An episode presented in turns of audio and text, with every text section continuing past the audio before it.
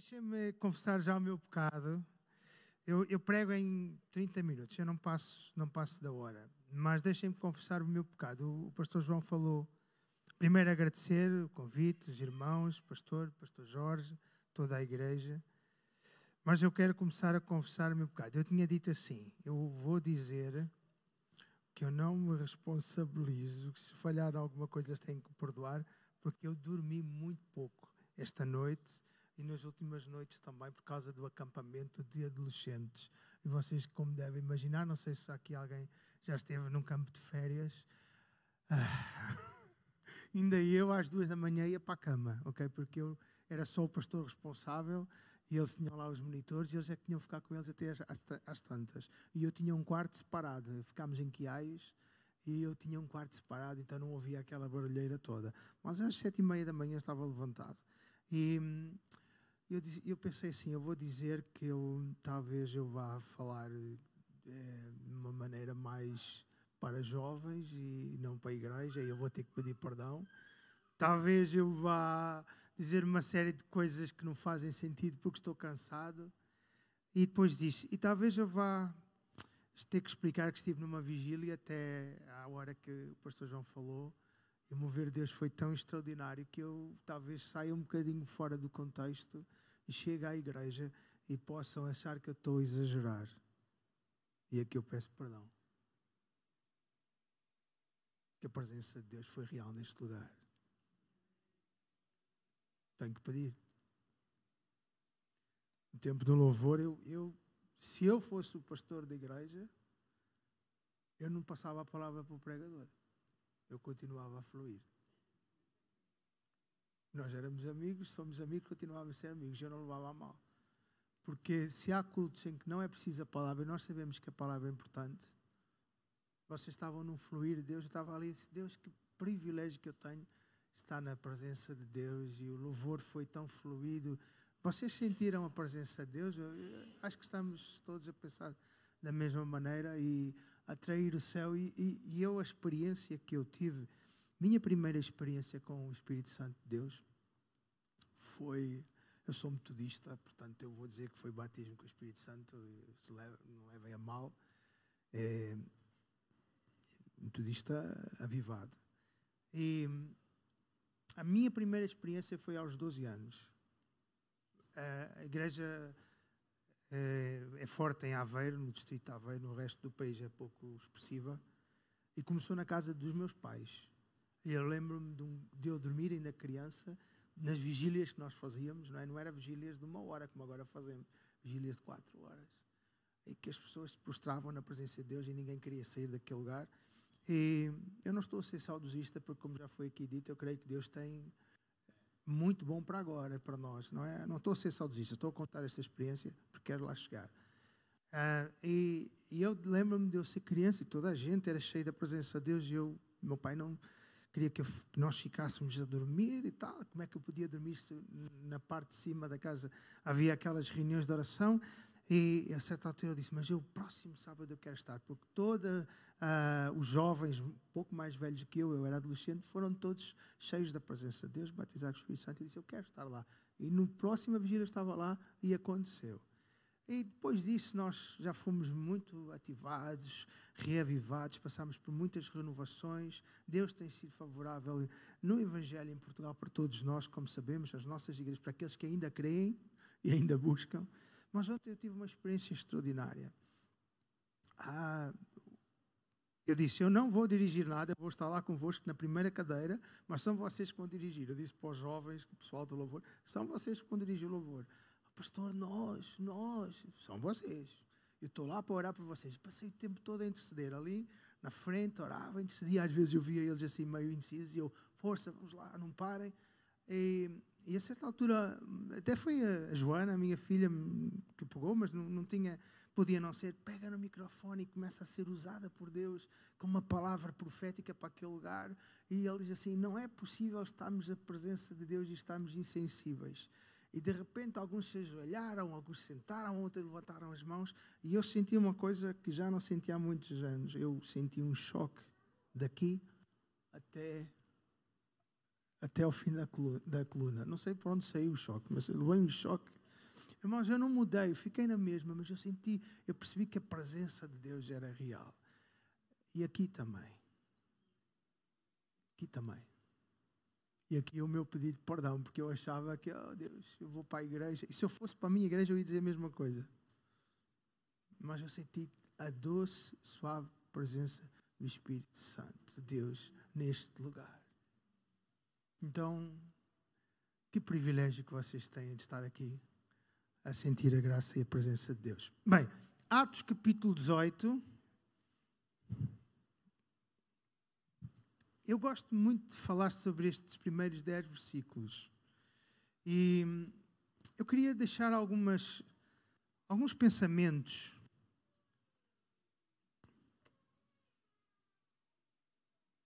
com base neste texto. Para mim, o apóstolo Paulo é um dos homens que eu gosto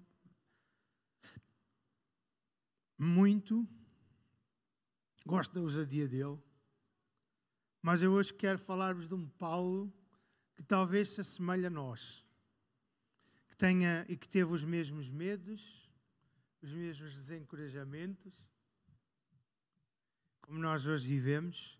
E hum, eu queria pegar nestes 10 versículos e entender como é que nós, igreja, no século 21, podemos ser motivados, edificados, tal e qual Paulo foi naquele tempo.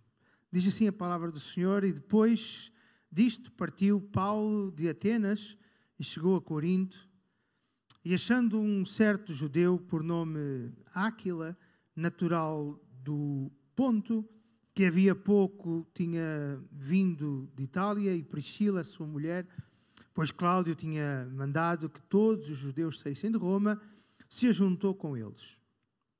E como era do mesmo ofício, ficou com eles e trabalhava, pois tinham por ofício fazerem tendas. E todos os sábados disputava na sinagoga e convencia a judeus e gregos.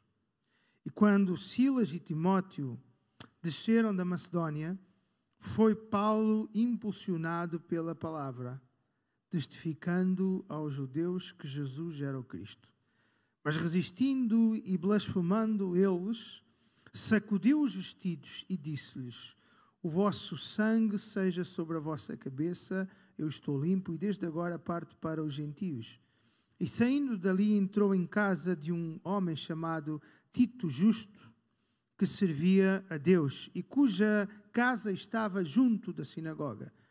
E Crispo, principal da sinagoga, creu no Senhor com toda a sua casa. E muitos dos coríntios, ouvindo, creram e foram batizados. E disse o Senhor em visão a Paulo: Não temas, mas fala e não te cales, porque eu sou contigo e ninguém lançará a mão de ti para te fazer mal, pois tenho muito povo nesta cidade. Amém? É, eu quero olhar para a igreja do século 21 e quando eu prego numa igreja que não é minha, eu trago uma palavra de edificação. Então, eu estou preocupado e a minha palavra de Deus para vocês é para a igreja local, para a vossa igreja aqui. Não só a igreja, vocês são igreja aqui, como cada um de vós que é igreja aqui, família. Vocês pertencem a esta igreja. Eu não vou falar para aqueles que não estão aqui, eu não vou falar para outras igrejas. Eu vou falar para a vossa igreja aqui, que sempre que me referir à igreja, é aqui a igreja. Crendo que Deus tem um propósito para vocês, tem promessas para vocês, mas também tem uma missão. vocês têm uma missão neste lugar. Então, eu gostaria de relembrar quatro coisas importantes, muito rapidamente, sobre o que nós podemos tirar, o pensamento do escritor de Atos, Lucas, que é aplicado aos dias de hoje à Igreja Vida Abundante neste lugar. Primeiro é lembrarmos que quando Lucas escreveu Uh, o livro de Atos, ele queria definir ou queria salientar que a tarefa da igreja é proclamar Jesus. Concordam? O segundo ponto é que não pode haver discriminação racial na igreja. Eles pregavam para gentios e para judeus. Vocês concordam? Não pode haver discriminação dentro da igreja. Nós temos que é, acolher todos e a mensagem é para todos. É, os judeus cristãos não estavam a entender isso e por isso eles achavam que eles eram preferidos por serem judeus, não é?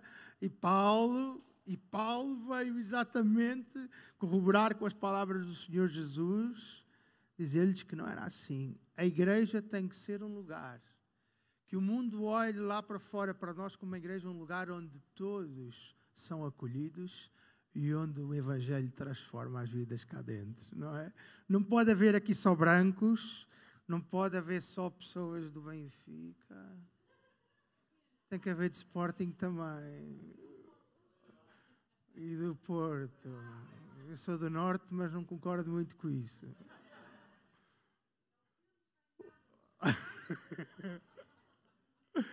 A igreja é um lugar onde todos são acolhidos, porque para o Senhor Jesus, vocês sabem, não há judeu, não há grego, não há homem. Isso é extraordinário.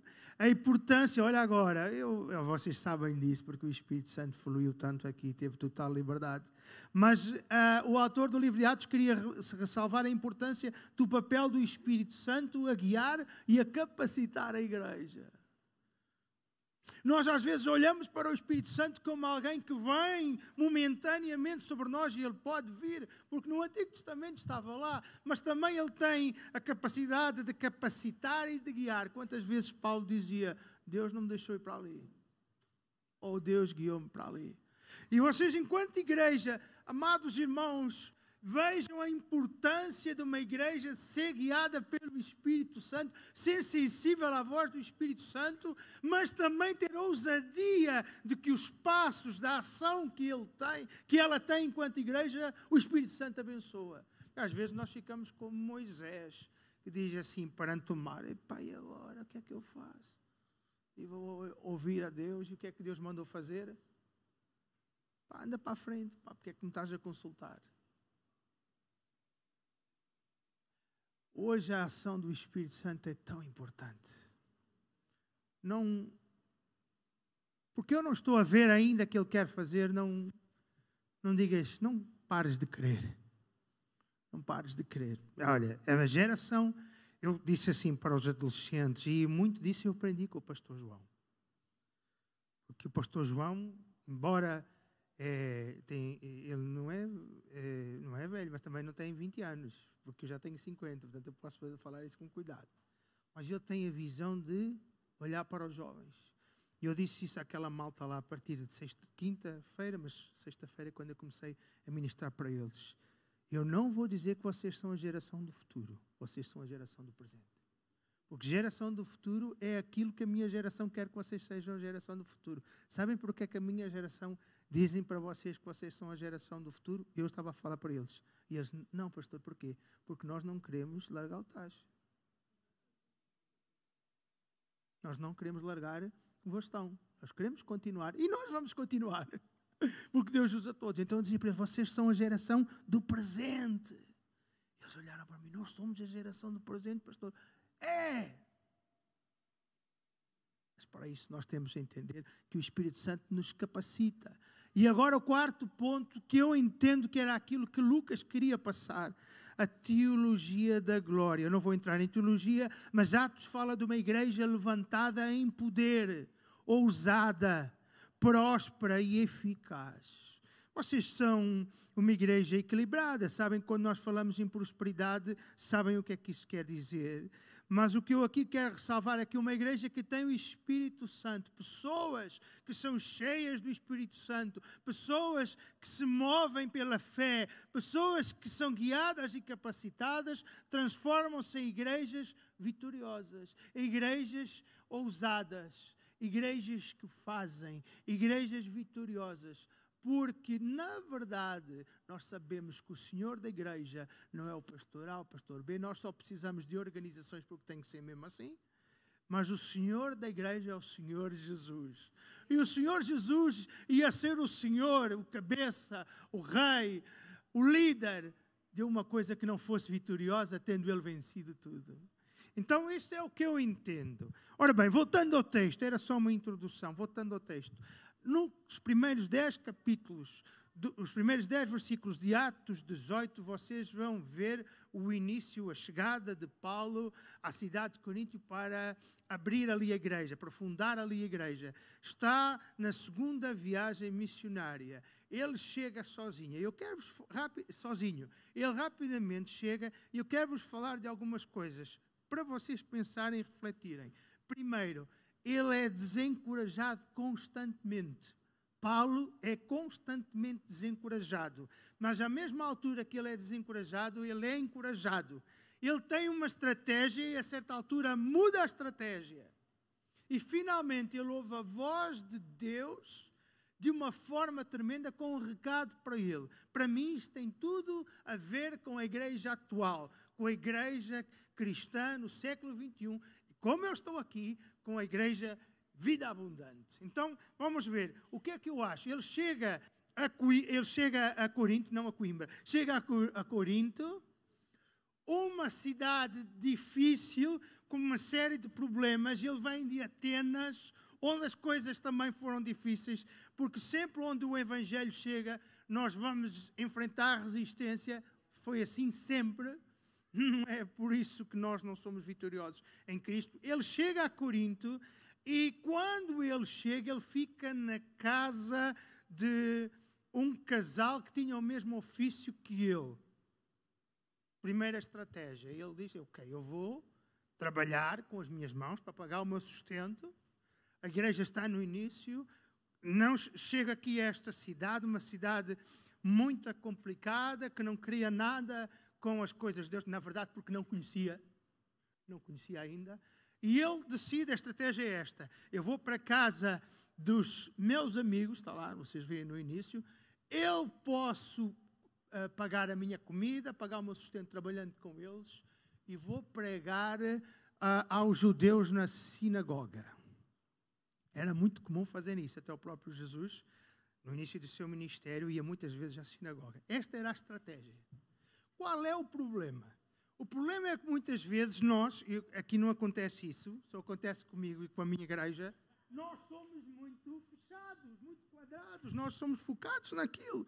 Deus disse-me que é assim, é assim, eu não estou a dizer que Deus não disse. Mas nós não somos flexíveis em entender qual é a estratégia que o Espírito Santo nos dá. Porque às vezes o Espírito Santo nos direciona para um lado e às vezes ele está falando de outra maneira e nós não somos sensíveis à voz do Espírito Santo. E Paulo enfrentou essas dificuldades. Começou a falar na sinagoga. E o que é que acontece? Vocês, eu li o texto, vocês podem ver, surgiu as primeiras dificuldades. Versículo 6. Mas ele estava a pregar, não é? Mas resistindo e blasfemando eles, ele sacudiu-os, blasfemando, resistindo. Ele encontrou dificuldades. E surge aqui a primeira situação que eu queria partilhar convosco. Ele foi desencorajado. Quantos de nós não foram desencorajados na vida? São desencorajados. Algumas das bênçãos e das grandes experiências com Deus que eu vivi nos meus já longos anos, não precisavam ser tantos, foram depois de momentos difíceis. eu, eu tive dois momentos difíceis na minha vida que eu posso falar, tenho outros que eu ainda não falo. Um, quando eu era jovem, tinha, jovem não, criança, uns 5, 6 anos, não sei se mais ou menos da idade desta menina, um pouquinho mais velho, eu decidi, meu pai tinha um Peugeot 204 branco. Nem sei se alguém aqui sabe que carro era esse. E eu, quando nós estamos no, no, no carro, toda a gente sabe quando o carro está na, estacionado na via pública, sai sempre por que lado? Pelo lado para o passeio. Certo? O que é que eu decidi fazer?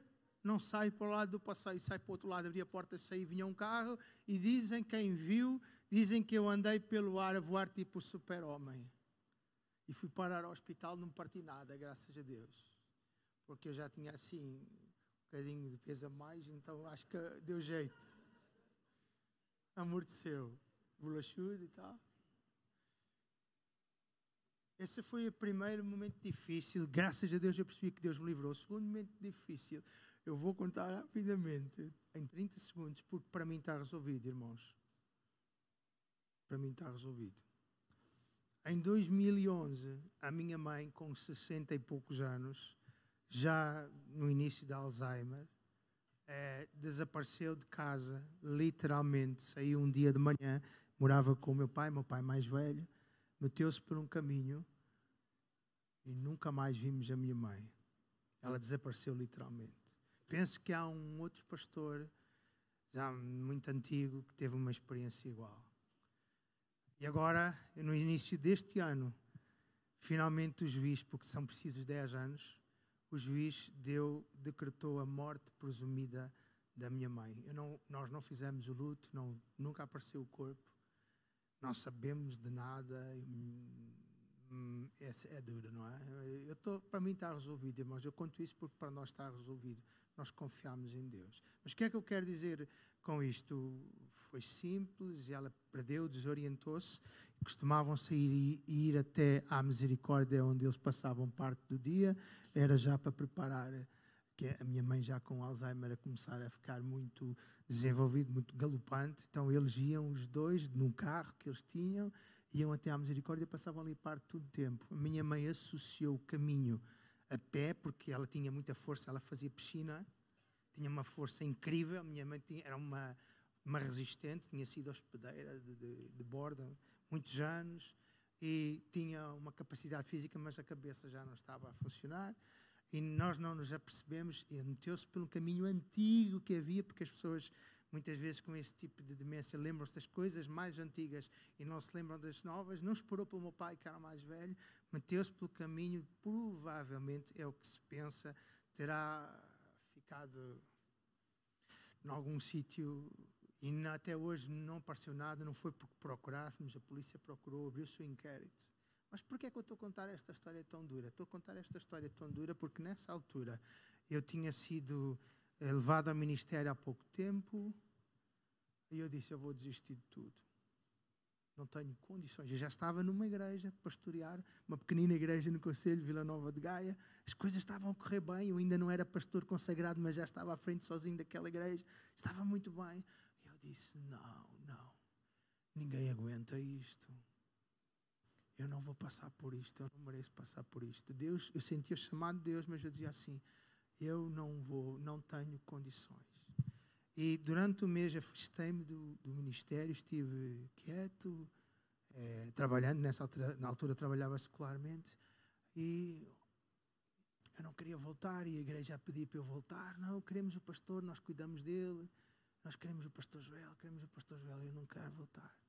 E Deus usou na altura o pastor, o bispo, na nossa igreja episcopal tem um bispo, é pastor, é pastor.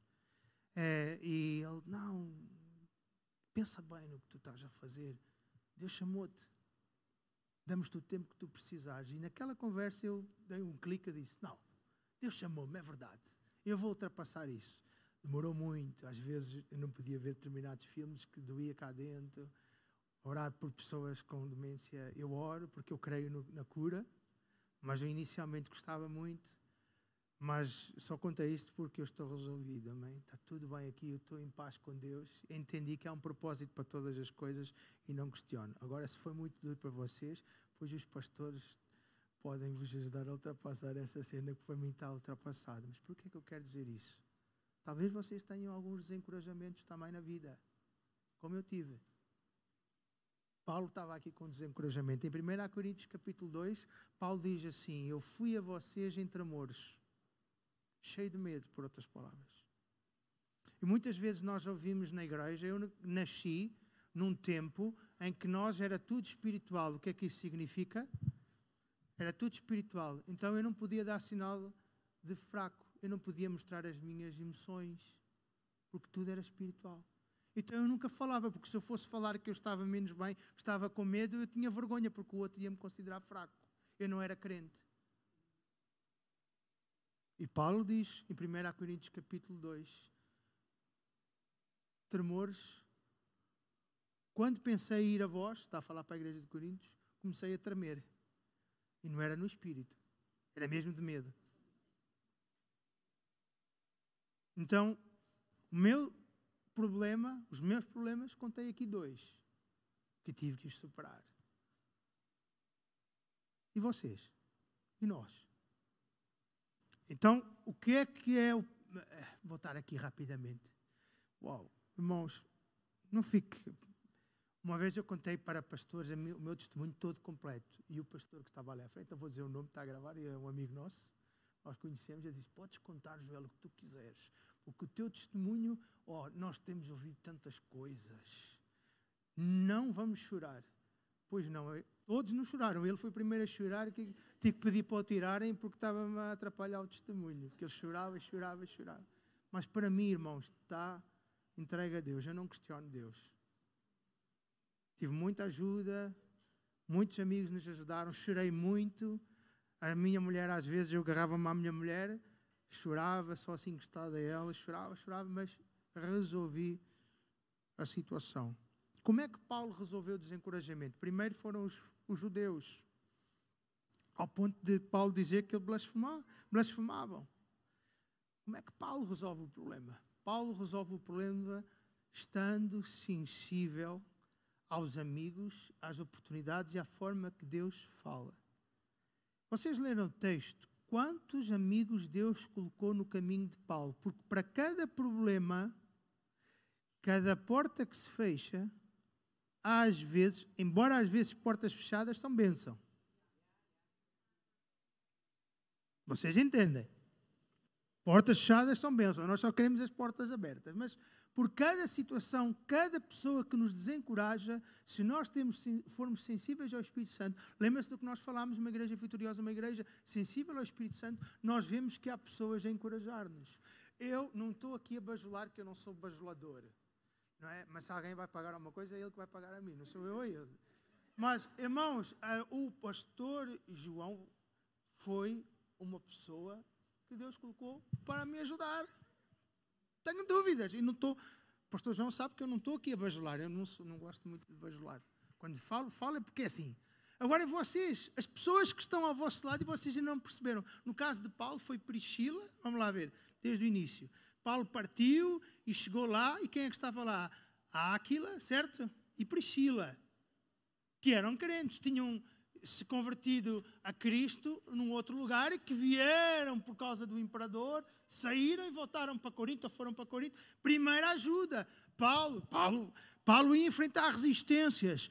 Todos aqueles que se posicionam enfrentam desencorajamentos e resistências. Só que nós, às vezes, não conseguimos ver os encorajamentos e quem Deus coloca ao nosso lado. Primeiro foi esse, depois foi Silas e Timóteo.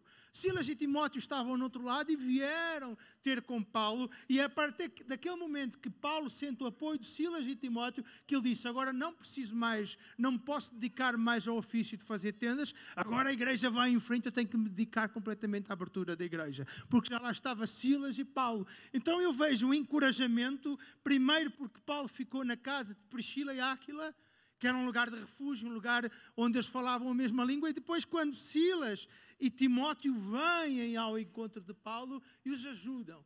Deixem-me que eu vos diga uma coisa. Uma das coisas boas que nós temos enquanto cristãos, enquanto igreja, é percebermos o valor da unidade e do companheirismo. Ninguém faz nada sozinho. Paulo era um homem, vocês conhecem aquele texto que até o lenço de Paulo curava, a unção sobre ele era tão grande. Mas Deus não chamou Paulo para fazer tudo sozinho.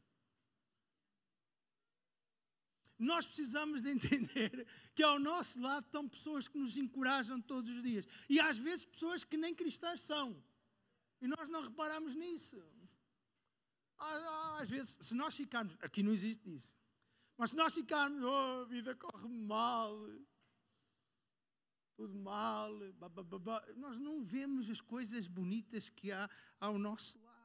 Então as dificuldades vão existir sempre, os desencorajamentos, as resistências, mas o encorajamento. Eu vou deixar o último encorajamento, porque Paulo precisou de mais um encorajamento. Agora vamos às estratégias. Ele chega lá, já estou a entrar na parte final da pregação. é, ele chega a Corinto e a estratégia dele é que começar a fazer tendas e vai para onde pregar o Evangelho? Vai parar? Se é, é arranjar problemas, porque, é, sinceramente, eu não estou na minha igreja, tenho que ter cuidado com o que é que eu vou dizer. o que não arranjar um problema aos pastores daqui. Há, às vezes nós passamos a vida a insistir, a arranjar problemas para nós, a falar com gente que vai sempre estar de contra connosco. Eu prefiro falar com alguém que ainda não conhece o Senhor Jesus e revelarmos e levarmos a pessoa a conhecer o Senhor Jesus do que estar a debater teologia com alguém que a única coisa que é legalista, religioso e quer-se agarrar a uma série de situações só porque é de contra. Como eu não vos conheço, eu não estou a mandar bocas para ninguém. Se fosse na minha igreja, já tinha. Uh, está calado porque está a ser gravado. Minha igreja é uma benção. E é mesmo. Mas como todas as igrejas, não, não é perfeita. Então, nós vamos ali que ele chegou, tinha uma estratégia. O que é que acontece? Isto, quando eu estudei isto, irmãos, quando eu li isto, eu disse: o que é que é isto? A Bíblia tem cada coisa, há cada estratégia maluca. Como é que é possível? Porque o Espírito de Deus faz como Ele quer e, não e usa-nos a nós, mas quando nós temos a mente dele e deixamos que Ele realmente nos capacite e nos use, nós fazemos coisas extraordinárias mais fortes que o super-homem. Vejam bem, é verdade, vejam bem. Ele foi definido, sistemático. Eu vou para a sinagoga, bababá. alguns se converteram, mas começou com muita resistência. O que é que ele faz?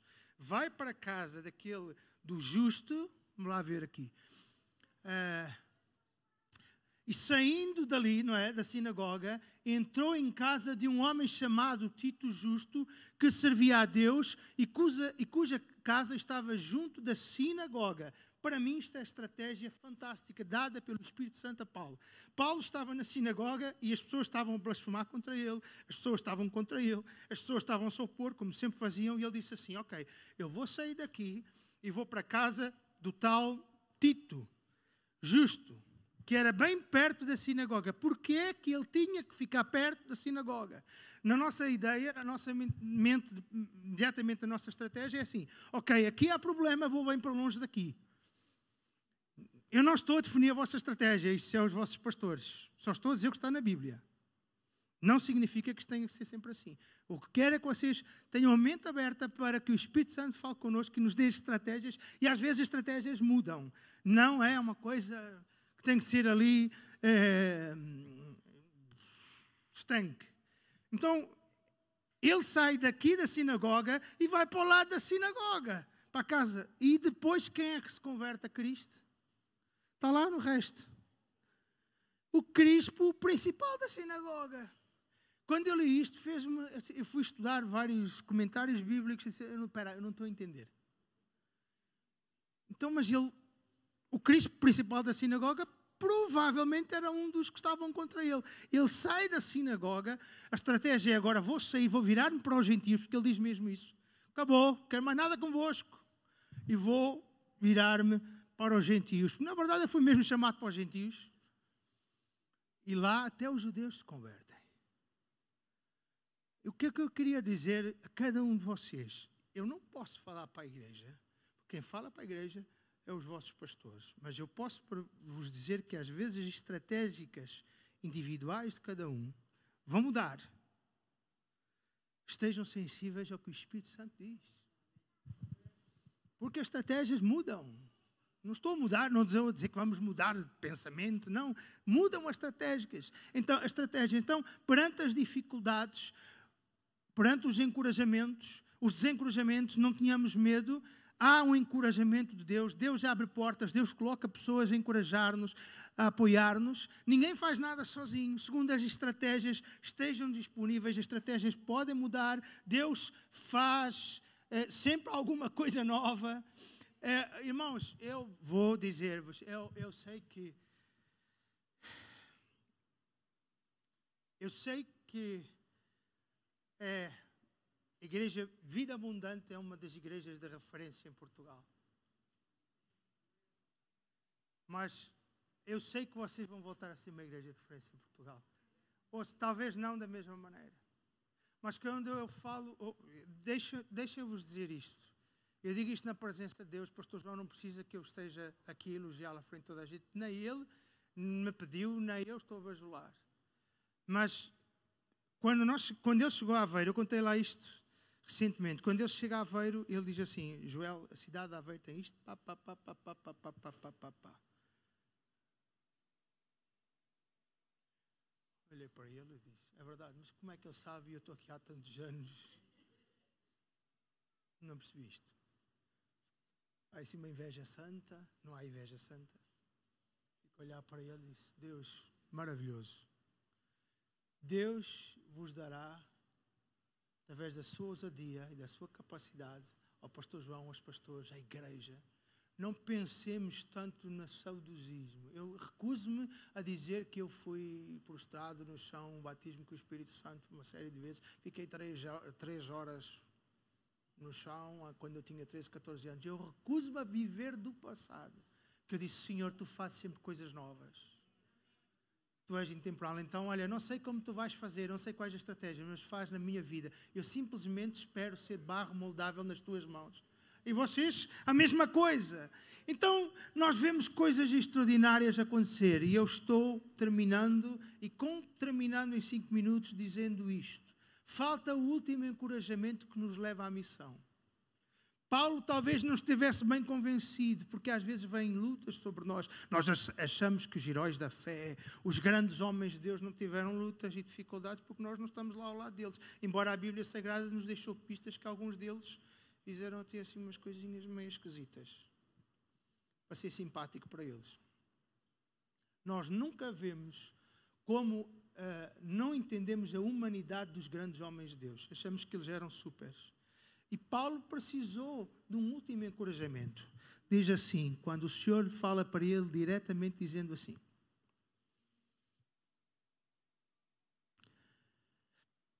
Versículo 9: e disse o Senhor em visão a Paulo, em visão, coisa maravilhosa, irmãos. Vocês estão disponíveis para que o Espírito Santo fale vocês de várias formas? Coisa extraordinária. Não temas, mas fala e não te cales. Ah, não temas. Às vezes o Espírito Santo nos diz isso. Estamos disponíveis. Não temas. O último encorajamento. Não temas, Paulo. Não temas, Paulo. Não temas, meu filho perante o que tu estás a enfrentar, não temas. Depois de Priscila e Áquila, depois de Paulo e depois de Timóteo e Silas, agora é o próprio Deus que se manifesta a Paulo em visão e diz: Não temas, meu filho. E agora diz assim: Fala e não te cales. E nós dizemos: Amém, que eu gosto mesmo de falar. Lá em casa, eu sou casado há 22 anos. E as, dizem que as mulheres falam muito. Lá em, lá em casa, eu acho que isso é mito, porque quem fala muito sou eu. A minha mulher estive ao dia. Não, agora eh, ela não vai ver. Agora eu tive com a minha filha no acampamento, ela não vai ao acampamento, fica em casa, ela trabalha secularmente. E ontem às três da manhã, três e tal da manhã, quando eu cheguei a casa, ela dizia assim: então, sentiste muito a nossa falta? Eu disse: eu estou tranquila. E eu disse: se eu tivesse três dias sozinho em casa, quando ela chegasse a hora que ela fosse, eu tinha que estar uma hora a falar. Alguém tinha que me ouvir, porque eu preciso de falar. E nós ouvimos, falem, não te cales. E o que diz a seguir é: Pois tenho muito povo nesta cidade. E quando diz falem, não te cales, é: Eu estou a usar-te. Não é para desistir, não é para parar. Estás no caminho certo, ainda não viste, mas vais ver. E tenho, agora a missão, a missão é esta. E tenho muito povo nesta cidade. Nós estamos habituados à ideia de Elias quando Jesus disse: Não és o último profeta, há mais profetas igual a ti. Há mais não sei quantos milhares. Ok? Entendes, Elias? Não estás sozinho. Para lá de estás aí com essa coisa que não é tempo de ficar assim. Porque tu não és o único pacote de bolacha. Há mais outros profetas que se preservaram. Aqui a questão é outra. Aqui é a missão. Não é dizer que há mais como nós. É há mais gente para salvar. E é a vossa missão eu vim aqui falar para vocês. Não vim aqui falar para quem não está aqui. Nem vim falar para a Wesleyana, que é a minha igreja. Lá eu falo lá. Deus diz assim: fala e não te cales. Porque há muito lisboeta do Benfica e do Sporting. E até alguns do Porto. Não sei como é que é possível um Lisboeta ser do Porto. Mas acho que também há alguns. Há muita gente, jovens, cheios de problemas. E a pandemia o que fez aos jovens? Há muita gente para ser salva neste lugar. E não é aos outros, é a vocês. Deus deu a vocês. Igreja. Este unção que estava aqui, neste lugar, é um sinal de Deus dizendo: Eu estou convosco. Unidade, ousadia. Proclamem. Os jovens hoje, um conselho para os jovens que estão aqui. Deus vai vos usar, não tenham medo. Vocês não têm medo de tantas coisas, porque é que têm medo de ser usados por Deus? Quer usar. Agora para os mais velhos, que é para nós não. Porque eu também já estou, eu tenho 50 anos, daqui a um mês tenho 51. Eu estou muito bem com a idade que eu tenho, mas não gosto da idade que eu tenho. Deus vai nos usar com coisas novas. Não vamos catalogar a presença de Deus, não vamos pôr parâmetros naquilo que o Espírito Santo quer fazer nós. Ele vai reinventar, Ele vai te dar novas forças, Ele vai encher do seu Espírito como tu ainda não experimentaste. Já experimentaste muito, mas ainda vais experimentar. Eu creio nisso para a nossa igreja, eu creio nisso para nós. Pastor João, talvez o elogio que eu acho que mais gosto de ouvir é que eu tenho sentido de reino, eu tenho, eu tenho visão de reino, e tenho. Eu não prego a minha igreja, porque eu conheço a minha igreja, eu sei que ela não é perfeita. Mas eu prego Jesus e eu gosto de incentivar os outros. Eu sei que Portugal precisa do CCVA de Loures, aqui, Prior Velho.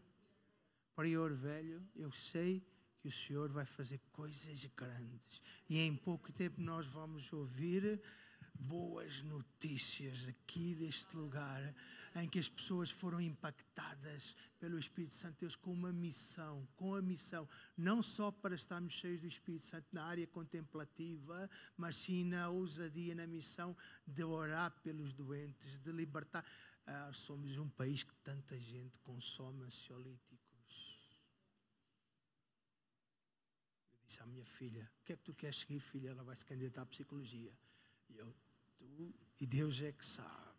E eu, para mim, quantidade de gente que está a precisar, a minha filha vai ficar rica rapidamente. E ela é que escolheu, mas eu fiquei contente. Psicologia fiz. Nada contra a psicologia, tem o seu lugar. Mas a igreja também tem. Eu queria te convidar a ficar de pé.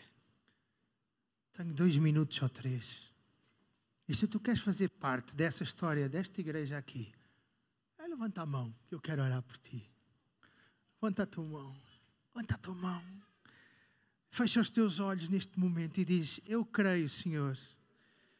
Eu creio, Senhor. Eu estou aqui, eis-me aqui. Toma a minha vida, Senhor.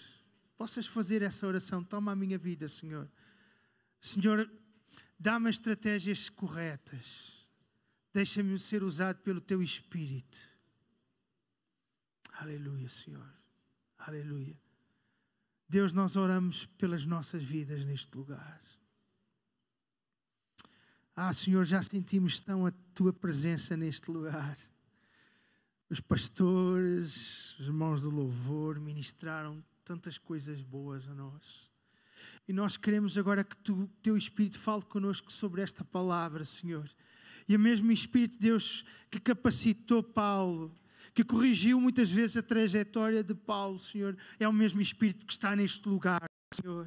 Porque a Bíblia diz que Deus é o mesmo hoje, ontem e eternamente. Então o Espírito Santo está sobre as nossas vidas, está sobre este lugar, Senhor, e nós te pedimos a tua bênção, Senhor. Nós queremos declarar que tu és o Senhor das nossas vidas. Tu és o Senhor desta igreja e levantarás esta igreja e continuarás, na verdade, continuarás, Senhor, a usar esta igreja com autoridade, com ousadia. Oh, Oh, Senhor, que este fluir da presença de Deus se mantenha constantemente neste lugar. Que a palavra vinda dos teus servos seja uma palavra, Senhor, sempre uh, orientada pelo teu espírito, como tem sido. Senhor, que estes músicos que subiram aqui, Senhor, que se continuem a deixar a ser guiados e ousados pelo espírito e que da sua boca flua o perfeito louvor ao ponto do espírito de Deus descer de uma forma extraordinária sobre este lugar e que os povo, os irmãos, as pessoas que estão na assistência, os membros desta igreja, façam aquilo que fizeram hoje, que é unirem-se ao coral, é unirem-se à banda, não ficar dependente só do barulho da banda, mas levantando um perfeito louvor glorificando o teu nome, Senhor, salmodiando e cantando no Espírito e fazendo um verdadeiro banquete espiritual em que os anjos e o céu se agradam por ver que na terra e neste lugar há um povo comprometido contigo, Senhor. Deus, a igreja primitiva era uma igreja ousada e uma igreja vitoriosa, porque era uma igreja que cria no Senhor e nos milagres que, e no Espírito Santo. É isso que nós declaramos pela fé sobre esta igreja, que seja uma igreja viva, com a autoridade, Senhor. Dá as chaves da cidade aos pastores para que eles possam proclamar o Evangelho e que muitos se convertam a Ti, vidas sejam, Senhor, libertas E quantas famílias carregam os pesos, o peso da solidão, o peso, Senhor, da depressão, o peso do abandono, da traição, o peso do suicídio, o peso de tantas coisas e das doenças e das enfermidades. E dá, Senhor, ao povo da igreja ousadia para proclamar a restauração, a cura e a libertação, porque é para isso que o Senhor Jesus veio à terra, Senhor. Nós oramos pelas nossas vidas. Oramos no nome de Jesus. Amém. Amém.